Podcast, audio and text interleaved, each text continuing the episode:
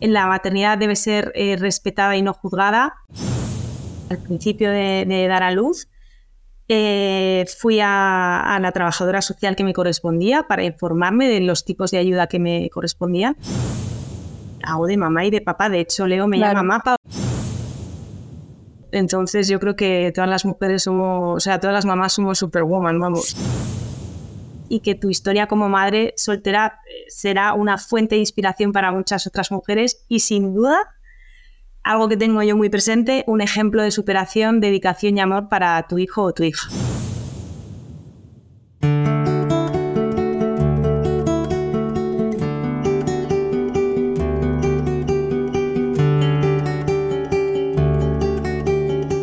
¿Qué significa ser madre?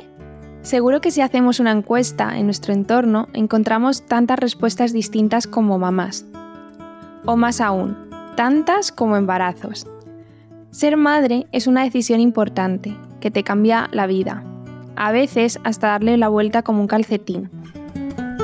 Y las razones por las que una mujer decide serlo son igualmente únicas y personales. Soy Carolina von Neumann y como matrona he podido conocer las historias de muchas mamás. Y he visto cómo muchas familias reciben a sus nuevos hijos con la mayor ilusión. ¿Sabéis que hay muchos tipos de familias? Me muero de ganas por presentar a nuestra invitada. Hoy vamos a hablar con una mamá muy especial, siendo todas especiales. Ella es Marta y nos va a contar cómo ha llegado a ser mamá del pequeño Leo. Bienvenidas a Un ratito con la matrona, tu podcast sobre embarazo, parto, posparto y maternidad. Lo que más me gusta de este podcast es visibilizar todo tipo de maternidades y la maternidad de Marta es una de ellas.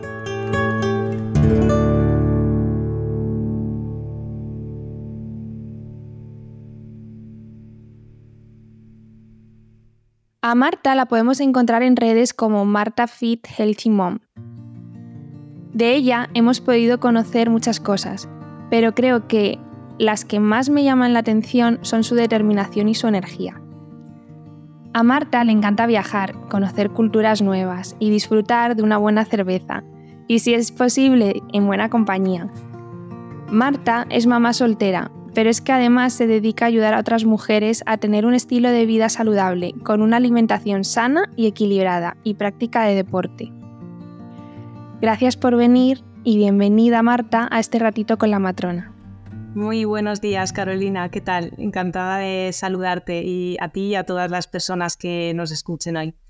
Muchísimas, muchísimas gracias de verdad por haberme invitado y por haber pensado en mí para que os comparta hoy mi historia personal y eh, experiencia sobre la maternidad como familia monoparental.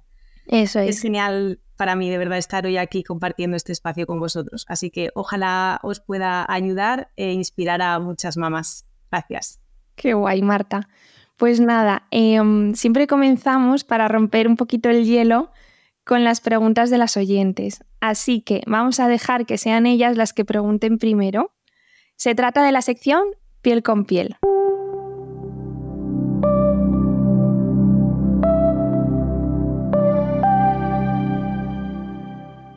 Vamos con, la primera pregunta. A ver. ¿Cómo consigues organizarte para sacar tiempo para ti? Muy buena pregunta, es la pregunta del, millón y, la que nos hacemos la mayoría de, mamás.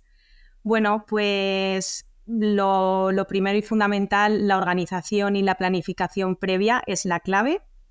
Eh, tener una buena agenda donde apuntarte bien todos los quehaceres y todas las obligaciones y sobre todo y muy importante también, eh, quitarnos esa culpa por querer también agendarnos nuestro ratito de autocuidado y ser, eh, comprometernos con nosotras mismas para cumplirlo y también un poco eh, enseñar y, poner límites en nuestro entorno y para que nuestro entorno también respete ese espacio de, autocuidado y que sea sagrado.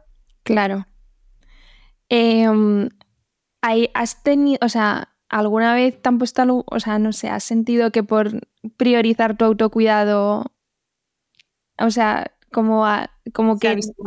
Sí, Bueno, en algunos momentos al principio de la maternidad, pues sí que a lo mejor pues em, me costó más que mi entorno entendiera, por ejemplo, que para mí la práctica del deporte no es em, tanto una necesidad por el culto al cuerpo, entre comillas, ¿no? Por esa parte superficial, sino que para mí ha sido siempre y es mi terapia.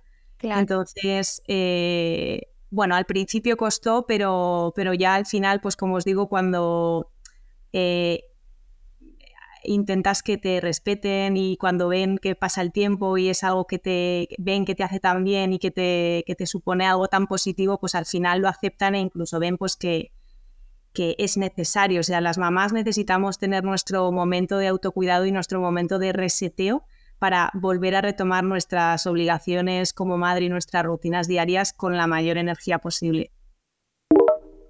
Hola, eh, yo quería hacer una pregunta.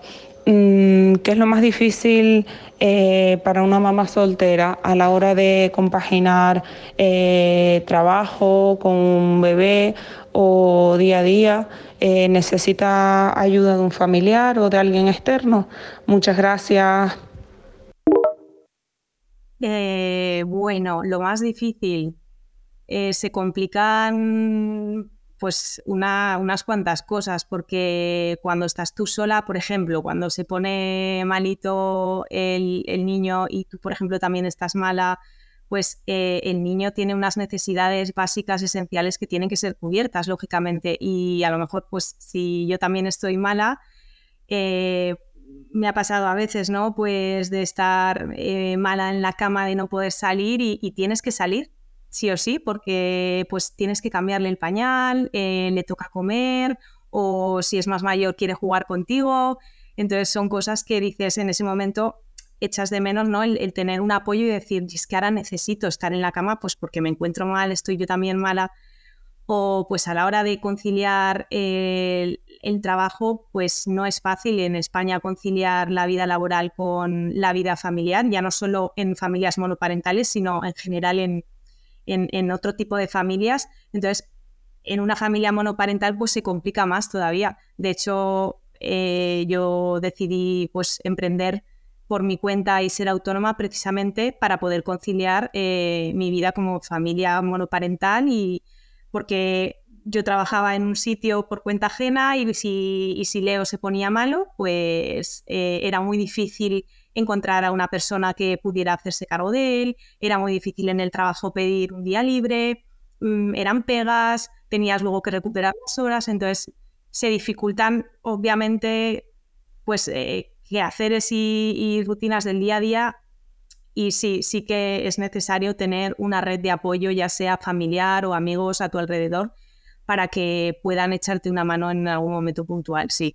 Nada, simplemente recordad que mm, para pasar ya a, la, entrevista, que en las notas de este episodio podéis encontrar los canales para que nos hagáis llegar más preguntas.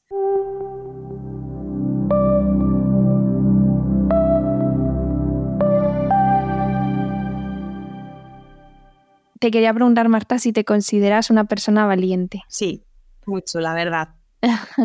ser, madre te ha... ¿Sientes que te ha dado una energía extra o te ha dado como más... Desde luego, la maternidad a mí por lo menos me ha cambiado por completo y, me ha dado una fuerza extra que no sabía que, podía llegar a tener y, y te, es que es, un, un, reto constante diario. Claro y realmente pues sacas fuerzas de donde no las hay y cuando a lo mejor en otros momentos tirarías la toalla con un hijo pues es algo que ni te planteas. Claro. Porque ¿qué representa para, ti eh, ser madre? A ver, en mi opinión la maternidad tiene un significado muy personal y profundo para cada mujer. Yo creo que la maternidad debe ser eh, respetada y no juzgada, ya que varía según nuestras experiencias, si deseamos o no ser madres, las circunstancias que nos rodean en el momento en el que somos madres, nuestras propias creencias personales limitantes, cómo nos han educado, cómo nos encontramos en ese momento. Por eso, para mí, eh, la maternidad, por cómo la viví desde el momento en el que me enteré que estaba embarazada, por cómo fue mi posparto y por cómo la vivo a día de hoy, si tuviera que resumir, para mí representa amor, cuidado, sacrificio, desafíos, agotamiento, retos, superación personal. Qué bonito. Eh, porque, claro, o sea, las, todas, todas las maternidades tienen su, luz, pero también tienen sus, sus partes un poco más, más oscuras, pero siempre pesa muchísimo más ese amor ¿no? infinito a, a, tu hijo. Es que al final es una responsabilidad muy grande y siempre hay que, hay que respetar a eso, a las mujeres que a lo mejor pues no, no quieren eh, esa responsabilidad o no quieren eso en su vida. Exacto. Yo sí, sí, pienso igual. La maternidad es algo totalmente personal y es totalmente respetable aquellas mujeres que, no quieren ser madres. O sea, creo que sí. es algo que no debemos nadie ni opinar ni, ni juzgar, por supuesto que sí. Eso es. Porque, ¿sabes? Siento que hay, veces que, o sea, se te juzga por todo. Eh, se juzga por porque quieres ser madre y lo intentas hasta, hasta límites de mil, mil FIBs, eh, tienes, o sea, y ya es la edad, las FIBs y tal, o sea, que se juzga el que quiera ser madre a toda costa y también se juzga el que no quiera ser madre, o sea, es como que todo, o sea, tienes que seguir como unos estándares y, no, a esta edad te, tienes que quedar embarazada, tienes que tener tantos hijos. Muchas veces siento que, que, que se juzga todo y me da mucha, me da mucha rabia. Claro, por eso yo creo que hay que seguir siempre eh, la, los pensamientos de una misma, las creencias, la, intuición, ¿no? Sin, porque si nos dejamos llevar por la opinión de todo el mundo, hay tantas opiniones dispares que al final dejamos de vivir nuestra vida para vivir la de los demás. Eso es. Y, y, eso creo que es un gran error porque el día de mañana no estaremos y, y lo que nos tenemos que llevar es la felicidad y las vivencias que, hayamos vivido, no lo que otras personas quieran que vivamos. Por eso creo que debe ser respetado en cualquier caso siempre. Siempre, eso es.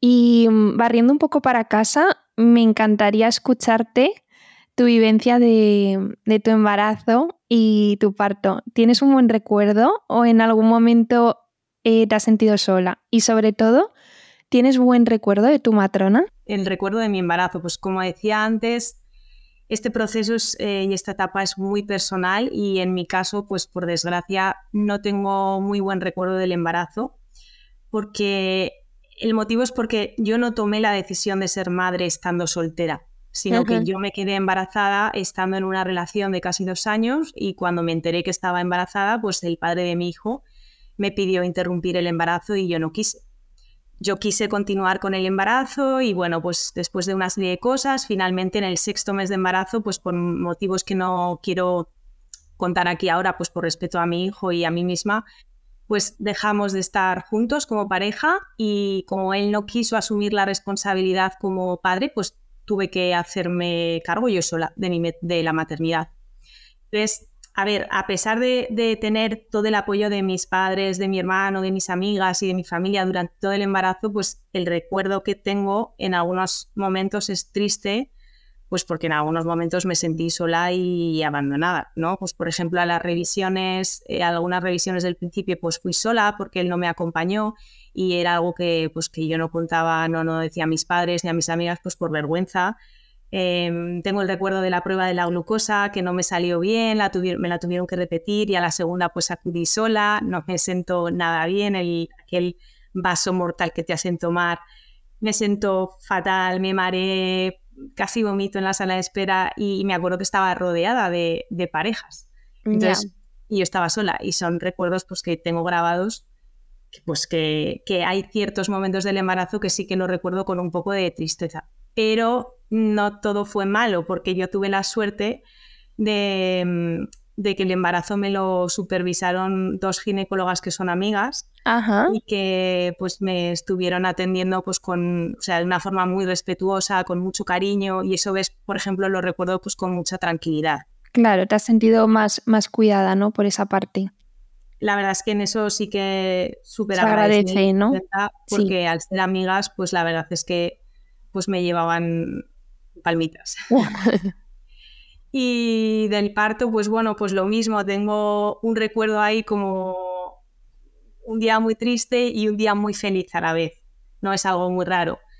Porque, bueno, pues eh, hasta que di a luz, pues también, pues eso, a pesar de estar con familiares, con mis padres, con mis amigas que vinieron a verme, pues estaba reciente todo lo ocurrido, entonces pues sí que me sentí en algún momento sola, me metieron en una habitación con una pareja, entonces eso, y yo estaba sola. Vaya. bueno, pues eso. Pero, por ejemplo, el parto, pues al ser atendido por mi amiga la ginecóloga, pues fue muy bien, no tuve ninguna complicación, fue bastante rápido. Y sí que a mí, por ejemplo, pues me dio, la ginecóloga me dio la, la o sea, me, me dejó me daba la posibilidad de elegir si quería que fuera parto sin anestesia, o sea, sin epidural. Y sinceramente yo en ese momento, eh, después de todo el embarazo tal y como lo llevé, eh, el estrés que había llevado, no me sentí con fuerzas para, para hacerlo sin epidural, entonces yo pedí que sí que me, la pusieran. Pero bueno, entonces eh, el parto debió de ser muy bueno, fue rápido y no tuve ninguna complicación. Qué bien. Y en el momento en el que me pusieron a Leo en mis brazos, pues para mí fue como el momento más feliz de mi vida y se me pasaron todos los males. Por eso digo que es como ese recuerdo, ¿no? De al principio hasta que di a luz, una sensación rara, ¿no? Pero luego en ese momento, pues se te, cuando te ponen a tu hijo en tus brazos, pues es que es, se te olvida todo.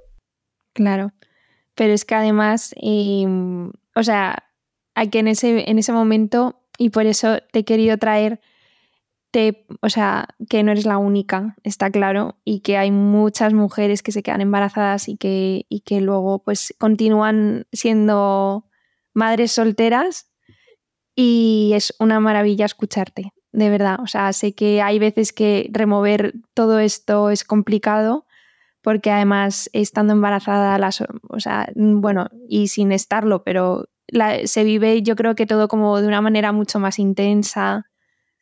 Y, y, nada, es un regalo que, compartas esto con, nosotras, de verdad, Marta. Bueno, también me gustaría añadir que los partos sin epidural son geniales, pero, eh, o sea, perdón, sin epidural son geniales, pero con epidural también, o sea, que no por eh, tener un parto con epidural sea que, o sea, al final es algo que tú, que tú eliges cómo quieres vivir ese momento y que, porque me da la sensación de que a lo mejor en algún momento en ti había pasado a hacerlo sin epidural y al final te la pusiste. Ahora, después de seis años, que, y claro, no soy la misma persona que, era en ese momento, ¿no? Y, yo ahora he tenido cerca eh, mis mejores amigas que han dado a luz y ha sido así, sin epidural, de una forma natural, totalmente. Y las, para mí es admiración lo que siento por las madres que deciden hacerlo así. Eh, quizás a lo mejor si me pasara a mí ahora por cómo soy, por cómo, por, la persona que soy ahora, por la fortaleza que tengo ahora, por las herramientas que tengo para el control de las emociones, la gestión del estrés, claro. quizás a lo mejor me lo plantearía, pero sinceramente en ese momento estaba tan agotada mentalmente, tan que no me sentía con fuerzas para hacerlo yo sola. Y fue como, no me lo pensé decir, no, no, es que necesito esta ayuda porque si no, no voy a ser capaz de empujar o capaz de soportar el dolor que puede, que supone, ¿no? Que bueno, tengo que decir que la epidural me dio reacción y me tuvieron como que bajar la dosis o algo así porque me empezó a picar todo el cuerpo. Sí. es real, veo tía luz rascándome todo el cuerpo. Suele pasar, ¿eh? Bastante. Sí, pues además yo lo noté, lo avisé y dijeron, no, pues es que suele dar reacción. Entonces creo que me, o me bajaron la dosis o el caso es que yo me acuerdo que sí dolor sentí y, me, di a luz rascándome. es que es muy curioso porque la, epidural eh, quita, el, quita el dolor, ¿no? Pero eh, hay muchas mujeres que en el momento del parto, o sea, cuando ya dilatan de una manera, o sea, cuando ya llegas a 10 centímetros, estás en completa y tal, ahí hay como un pico de dolor que muchas veces la epidural no quita, porque no, eh, sé si tú estabas bien y luego ya te empezó a doler o en todo momento la epidural tuviste ahí un poquito de, dolor. No, no, yo esperé, intenté aguantar lo más que pude hasta que el dolor ya era para mí muy, muy fuerte y fue cuando la pedí. Claro, sí, pero me refiero cuando ya la pediste y te la pusieron, desde el ahí cero dolor. No, no, no, no. Claro, por eso. Y además con picor, por eso me, era como, vale, me sigo y encima me pica todo el cuerpo. Ya, es que claro, la epidural es, se pone de manera de analgesia, pero no queremos una anestesia, no queremos que, estéis como completamente dormidas, entonces hay veces que, sí que sentís un poquito. Claro, para sentir, para poder empujar. ¿no? Empujar, eso es, sí. Sí. Bueno, y, mm, y, entonces, Marta, me gustaría ahora que nos hablaras eh, qué es una familia monoparental y sobre todo, que creo que esto a muchas mujeres que eh, les puede interesar, el tipo de ayuda que tenéis y qué, información echaste de menos en ese momento. Vale, pues a ver, una familia monoparental es un tipo de familia más de, la, de todas las que hay en la que un solo adulto, ya sea un padre o una madre, en la mayoría de las veces pues una madre, es la que se hace responsable de, o sea, es la, responsable principal de, criar y de cuidar a su, a su hijo. Entonces, en este caso, el progenitor pues, no está presente en la vida cotidiana de los hijos, uno de los, uno de los progenitores. Entonces, pues bueno, las familias monoparentales pues pueden ser por diferentes motivos, o bien porque ha habido un divorcio o una separación, o una de las partes pues se ha quedado viuda, o un adulto decide adoptar, o, la decisión de, pues en este caso de un adulto decide, en este caso una mujer decide mm, quedarse embarazada eh, sin tener una pareja, o como fue mi caso, pues que al final una de las partes no quiere hacerse cargo y te, quedas tú solo para la, para la crianza de tu hijo y entonces pues las familias monoparentales asumen eh, esta persona que, que, está al frente de la familia pues asume toda la responsabilidad económica, emocional y educativa de los hijos. Y, eso, y entonces em, las ayudas. Las ayudas, sí. Pues a ver, aquí las políticas y programas de apoyo para las familias monoparentales varían un poquito en función de cada comunidad autónoma dentro de España. Y luego, pues dentro de las ayudas también varían un poco pues en función de cada caso personal y de si se cumplen una serie de requisitos previos, ¿no? Establecidos, pues que varían en función de la renta o de si estás, si el piso en el que estás estás de alquiler o es en propiedad. Sí. Pero así de memoria, pues eh, eh, está la prestación por hijo a cargo, eh, una prestación por familia monoparental, que es como una cantidad de dinero adicional si se cumplen unos requisitos previos pues, para afrontar gastos de crianza. ¿no? Luego están ayudas para el alquiler, las becas y ayudas para educativas, pues los libros de texto, el material del cole, el comedor escolar. Luego hay ayudas para la conciliación, pues para básicamente para conciliar eh, vida laboral y familiar, pues si se necesita acceder a las guarderías o tener un cuidador eh, y luego pues hay eh, ayudas de emergencia social, que son ayudas puntuales pues, muy básicas para eh, alimento y, vivienda. ¿Vale? Entonces yo en cualquier caso, en este caso yo siempre recomiendo que si alguien se encuentra en esta situación, pues que acuda a los servicios sociales o a la trabajadora social de barrio que le corresponda y que le informe muy bien sobre qué tipos de ayudas hay y de si se tiene acceso o no a ellas, porque hay que cumplir una serie de requisitos, no, no accedes siempre a todas. Ya. ¿Y tú te has sentido ayudada? Sí, la verdad es que yo reconozco que tuve que, em, al principio de, dar a luz, eh, fui a, a, la trabajadora social que me correspondía para informarme de los tipos de ayuda que me correspondían y yo sí que tuve que que pedir eh, ayudas de emergencia social, de las que os comentaba, pues para la alimentación y para vivienda. Mm, es algo de lo que no me avergüenzo y es algo que, creo que es importante, como os digo, que os informéis si estáis en esta situación para saber qué, qué ayudas tenéis disponibles al alcance de vuestra mano. Y luego en Zaragoza también está la Fundación Amasol, que es una ONG que, su, que se centra, o sea, su labor se centra en el apoyo integral de las familias monoparentales y sobre todo en la atención de las madres y los hijos. Y yo también acudí a, esta fundación y fui muy bien atendida, me explicaron muy bien todo lo que tenía a mi alcance. Entonces, mm, la verdad es que yo me moví bastante, entonces no eché de menos en ese momento información porque, pues eso, fui a la Casa de la Mujer, a la Fundación Amasol, también me estuve informando con una eh, abogada de familia, un poco porque, claro, a mí esta situación me había pillado por sorpresa, entonces pues quería saber bien qué, qué ayudas tenía a mi alcance y, cómo, y de qué manera podía, no sé, que me ayudara. Claro, eso es. Qué guay, Marta. Eh, admiración pura mm, hacia ti, ¿eh? de verdad. Bueno, hablando de ayudas eh, y de lo que antes hemos hablado, de que la maternidad pues tiene sus momentos de luz, pero también sus momentos más duros. ¿Cómo has lidiado eh, con los momentos que pueden dar más miedo, como por ejemplo quedarte sola en casa por primera vez con tu hijo o cuando se pone malito? Pues mira, eh, por ejemplo, el tema de quedarme sola en casa con Leo, eso es algo que en, en mi caso, por ejemplo, no me ha dado nunca miedo. a ver, hasta el tercer mes sí que estuve viviendo en casa de mis padres, que son mi gran apoyo sí. Eh, diario y son, vamos, no sé qué haría sin ellos. Pero a partir del tercer mes yo ya tuve esa necesidad de, irme a mi casa sola para crear más ese vínculo más, eh, más privado, ¿no? más cercano con él. Entonces, y encima es que, pues, por suerte, eh, Leo, el primer año es que era un, fue un bebé que dormía muchísimo, comía, era súper alegre, entonces la verdad es que en ese aspecto muy bien.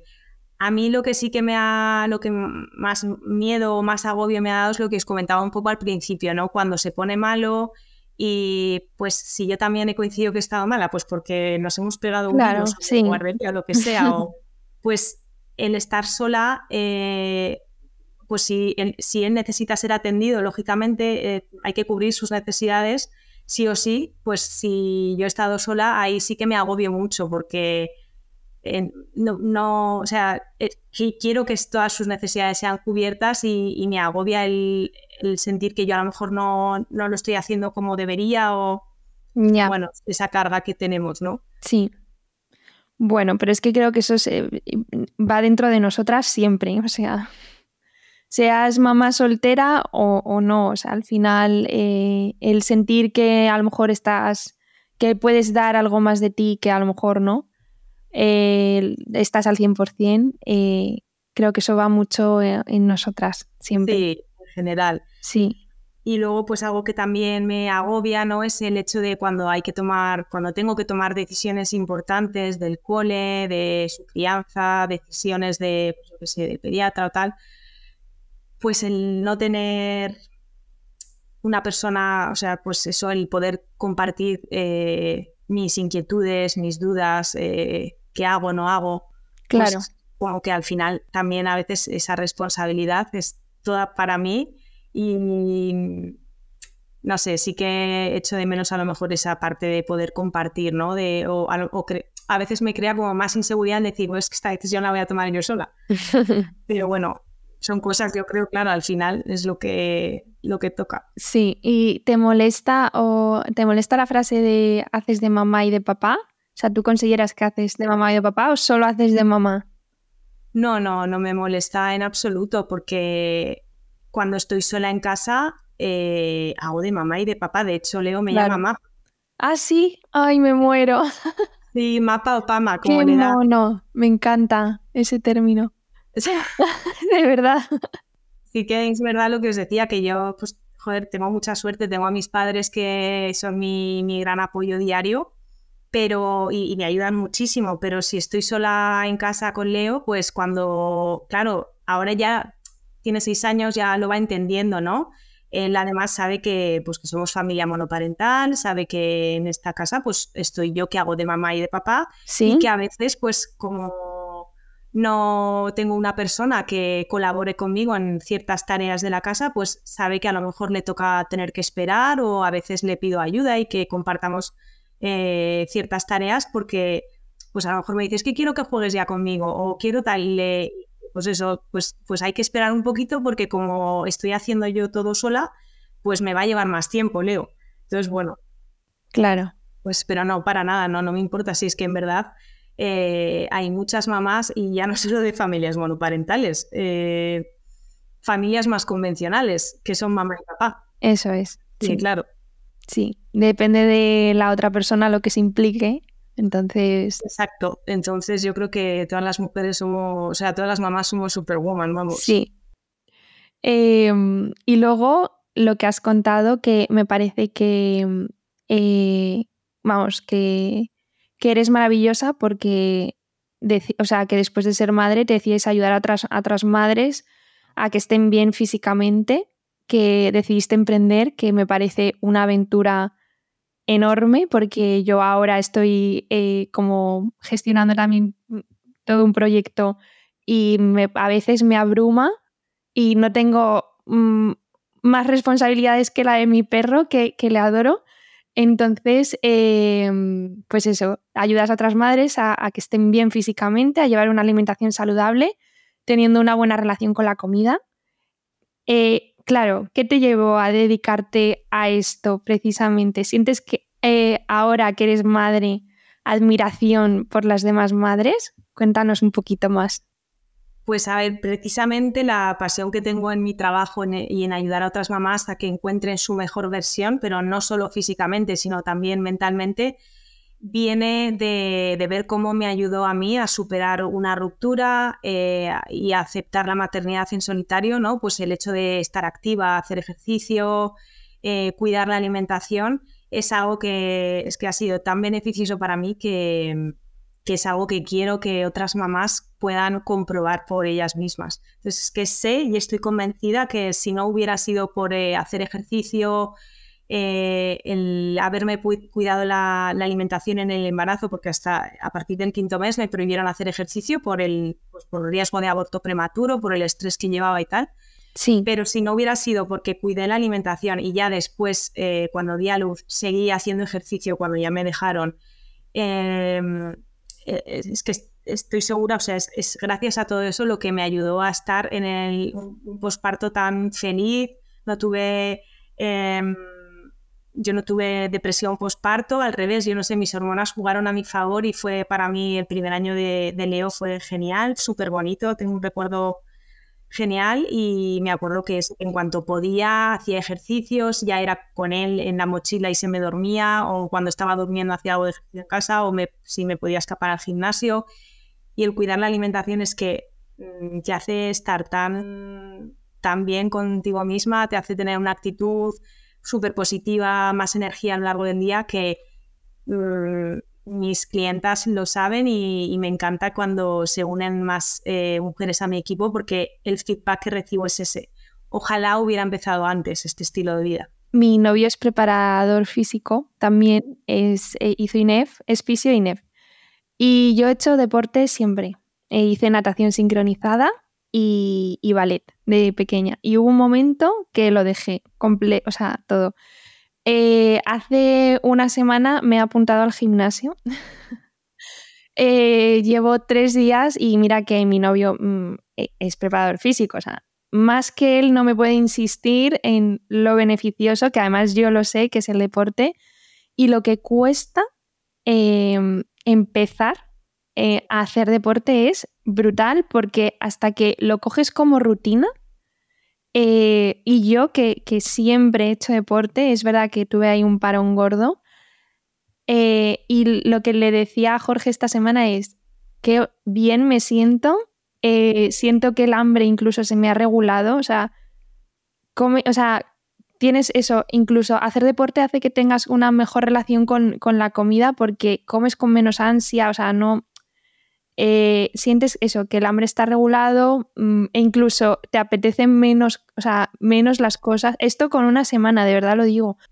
Es que es todo un círculo vicioso positivo, ¿no? Entras en una rueda, cuesta un poquito al principio coger el hábito porque el cerebro siempre tiende a llevarte a esa zona cómoda. Sí. Pero en cuanto vences esas excusas que tenemos todos en la cabeza, esa pereza, eh, te engancha esas eh, hormonas de la felicidad, la serotonina, todo, lo que es, todo lo que tu cuerpo segrega después de hacer el entrenamiento, después de hacer ejercicio, es lo que te engancha. Sí. Y, es maravilloso, de verdad, porque es que además, sobre todo si somos mamás, es que nos ayuda luego a retomar las tareas como madre pues de una forma mucho más enérgica, con una actitud más positiva. Para mí, siempre lo he dicho, es mi mayor terapia y mi mejor terapia. Claro. Voy a terapia porque es buenísima, pero también hago esta terapia que es el ejercicio y, y es genial. Y no solamente hacer ejercicio, sino también cuidar la alimentación, cuidar nuestros pensamientos, cuidar las personas de las que nos rodeamos. Es que todo eso nos va a influir en nuestro estado de ánimo y en cómo luego eh, afrontemos el trabajo, eh, las obligaciones, los imprevistos que nos surgen en el día a día, que hay muchos. Sí, la vida, pues, vamos. La vida, exacto. O sea que el deporte es importantísimo. Súper, yo creo que debería ser una asignatura eh, de vida. Sí, total, porque parece que cuando dejamos el instituto ya no tenemos eh, esa clase de deporte a la semana y, ya pues, depende de ti, desde luego. Sí, sí, sí. Sobre todo yo creo que lo que falta mucho en, los colegios y en el instituto es alimentación saludable. Sí, ahora poco a poco en los coles, en algunos se van introduciendo un poco más. Sí, nuevas normas de pues que está prohibido llevar chucherías o cosas así, que son cosas que yo todavía mm, sigo sin entender que se premien en algunos colegios, joder, con llegan navidades, chucherías para, ¿sabes? Son cosas que se premie con eso. Yo creo, yo creo que hay otras alternativas mucho más. Eh, sí, porque al final parece que cuando hace, o sea, cuando viene una fiesta o cuando viene algo divertido, pues chucherías, ¿no? Como que se relaciona. De si te, luego más adelante, pues si estás más triste o tal, pues dices, pues voy a tomar unas chuches a ver si, o sea, es un poco, sí, totalmente de acuerdo. Es cierto que en los cuales, pues eso, cada vez más está, eh, pues obligatorio que los almuerzos sean saludables, que estén compuestos por frutas, está, está bien. Insistir más a los niños porque hay que comer bien, más que obligarles sin, sin darle ningún tipo de, sin decirles el por qué. O sea que. Eso es. Sí. Y luego ya, em, para ir terminando, em, bueno, pues eso, a mí hay una cosa que me encanta de tu historia y de cualquier madre soltera y del hecho de que podamos hacerla solas eh, no quiero que te vayas eh, sin lanzar un mensaje a todas esas mujeres que nos están escuchando, que quieran ser madres y que, como fue tu caso, no han encontrado a la persona adecuada para ello. ¿Qué les aconsejas? Mm, vale, a ver, yo les diría, eh, ser madre es una decisión muy importante que te cambia por completo la vida y que si después de haberlo pensado muy bien decides dar el paso, no importa los obstáculos que puedas encontrar en, tu camino, confías siempre en ti misma y en tu capacidad para superarlo. Es, muy importante que confíes en ti y en tu criterio. Eh, otra cosa que diría, no te sientas de menos por pedir ayuda cuando lo necesites. Eh, o sea, construye una red de apoyo sólida con tus familiares, con amigos, para que te apoyen en, en los momentos que lo necesites y por último, eh, ten presente que la vida es un desafío diario, pero que también está lleno de momentos geniales y gratificantes y que tu historia como madre soltera eh, será una fuente de inspiración para muchas otras mujeres y sin duda, algo que tengo yo muy presente, un ejemplo de superación, dedicación y amor para tu hijo o tu hija. Y que, y que siempre le estás dando lo mejor a tu hijo y a tu hija. Siempre, siempre. No, no dudéis nunca de ello. Y nada, pues hay días en los que eh, no quieres acabar el programa y me ha encantado conocerte, Marta, y hablar contigo este, este ratito. Hoy es uno de esos días. Eh, me quedaría muchísimo más tiempo hablando contigo, te haría mil preguntas más, pero ya solas entre nosotras. Eh, y, y, nada, es increíble lo fuerte que eres, tanto por fuera como por dentro y lo que transmites. Gracias de verdad, hoy he aprendido muchísimo de ti. Bueno, muchas gracias Carolina, ha sido un placer estar aquí compartiendo este ratito contigo y con las oyentes. Muchas gracias. Espero que os pueda servir de, ayuda y de inspiración. Sí, para seguro. que no perdáis nunca la esperanza. Eh, no me queda más que cerrar con un mensaje para todas las madres solteras o no y en realidad para todas las mujeres, seáis madres o no. Que vivan las mujeres libres, fuertes, independientes y seguras de sí mismas. El mundo necesita que levantemos más la voz y que se sepa que no tenemos miedo a expresarnos y a que nuestra vida sea como nosotras queremos. Espero que os haya gustado el programa de hoy. Dentro de 15 días volveremos con un nuevo ratito con la matrona. Os recuerdo que me podéis encontrar en Instagram como Carolina von Neumann Matrona. El enlace estará en las notas de este episodio, donde compartiremos más cosas relacionadas con el programa, así como anunciaré la nueva invitada para que la podáis mandar preguntas. No os olvidéis de suscribiros al podcast en vuestra plataforma favorita. Gracias por dedicarme un espacio en vuestras vidas con un ratito con la matrona.